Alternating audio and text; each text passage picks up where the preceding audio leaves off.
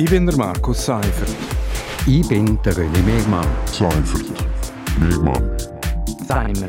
Gemeinsam sind wir Seimer. Seimer. Seimer. Seimer. Und das hat uns in dieser Woche bewegt. Seimer. Willkommen bei Seimer auf RSO. Seimer, das steht für Seifert und Mehrmann und wir reden jeden Freitag über ein aktuelles Wochenthema.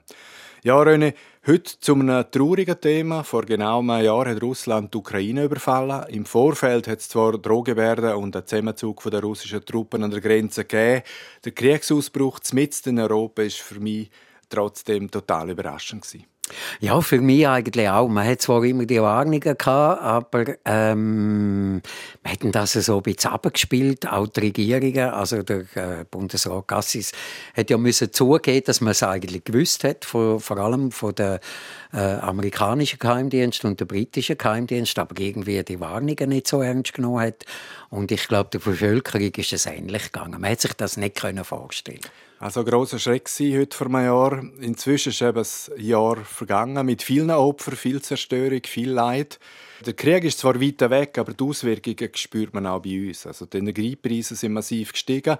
Viele Ukrainer und Ukrainerinnen mussten flüchten. Allein in Graubünden sind im letzten Jahr etwa 1800 Schutzsuchende eingetroffen. Etwa 400 sind inzwischen wieder gegangen. Aber man muss schon sagen, die Schweizer Politik und auch die Bevölkerung haben auf die Fluchtbewegung äh, gut reagiert. Also man hat eine außergewöhnliche Solidarität gesehen.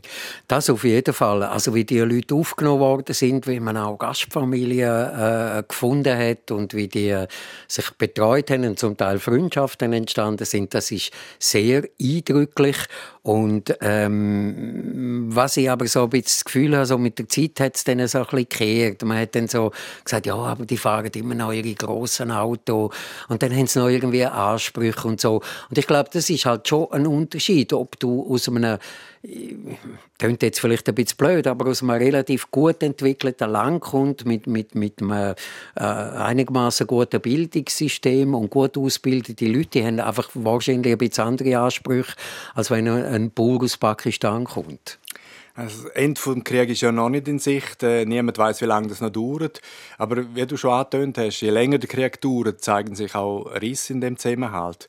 Äh, in der Schweiz zum Beispiel wird auch die Auslegung der Neutralität wird, äh, heftig diskutiert. Der Druck von Europa auf die Schweiz wächst, weil wir zum Beispiel die indirekte Lieferung von Waffen und Munition in die Ukraine strikt ablehnen. Diskussion an und für sich ist schon nötig jetzt. Also die Diskussion um Neutralität, die braucht es ganz dringend. Die hat es schon eigentlich viel früher gebraucht. Da müsste man, müsste man sie nicht jetzt führen. Und, und äh, ich glaube, man muss den Neutralitätsbegriff schon noch ein bisschen definieren. Und ich glaube, es ist ein bisschen veraltet, wenn man sagt, huh, wir heben uns einfach überall drauf, machen aber schön unsere Bankkonten für alle verfügbar. Also ich glaube, das geht heute einfach nicht mehr. Und da kann man auch rechtlich, äh, wenn man ein bisschen will, aber der Bundesrat will nicht so richtig und äh, Kantonsregierungen wollen auch nicht so richtig. Also man will sich da immer so alle Hintertürchen offen behalten und ich glaube, das kommt nicht überall gut an. Du hast vorher schon angetönt, das zeigt sich auch, dass das Zusammenleben mit den Geflüchteten in privaten Unterkünften nicht immer problemlos ist. Das Gleiche gilt auch für die Integration von ukrainischen Kindern in der Schule. Und der Schutzstatus S, das ist ja eine sehr gute Lösung, aber die Realität zeigt, dass nur etwa jede siebte geflüchtete Person in Graubünden einen Job gefunden hat inzwischen. Und auf der anderen Seite sucht die Bündner Wirtschaft dringend Personal. Äh, da könnte man das schon noch besser machen. Oder? Die Frage ist einfach, wie, oder?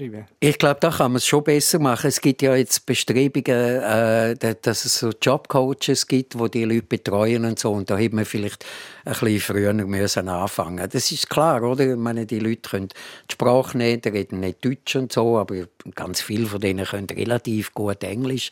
Also vielleicht müssen wir dort so ein bisschen flexibler werden.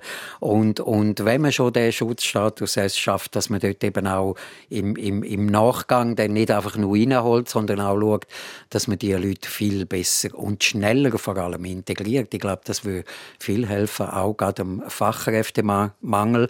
Aber wenn ich da gerade noch einen Bogen machen also das könnte man ja auch auf andere äh, äh, Flüchtlinge äh, anwenden. Also wenn Syrien, Afghanistan, auch dort ist Krieg gesehen, die haben aber müssen ein normales Asylverfahren durchlaufen. Und wenn Krieg ist und man flüchtet, ich glaube, dann sucht man Schutz. Danke vielmals, René. Da machen wir einen Schlusspunkt an dieser Stelle. Das war Seimer Nummer 110.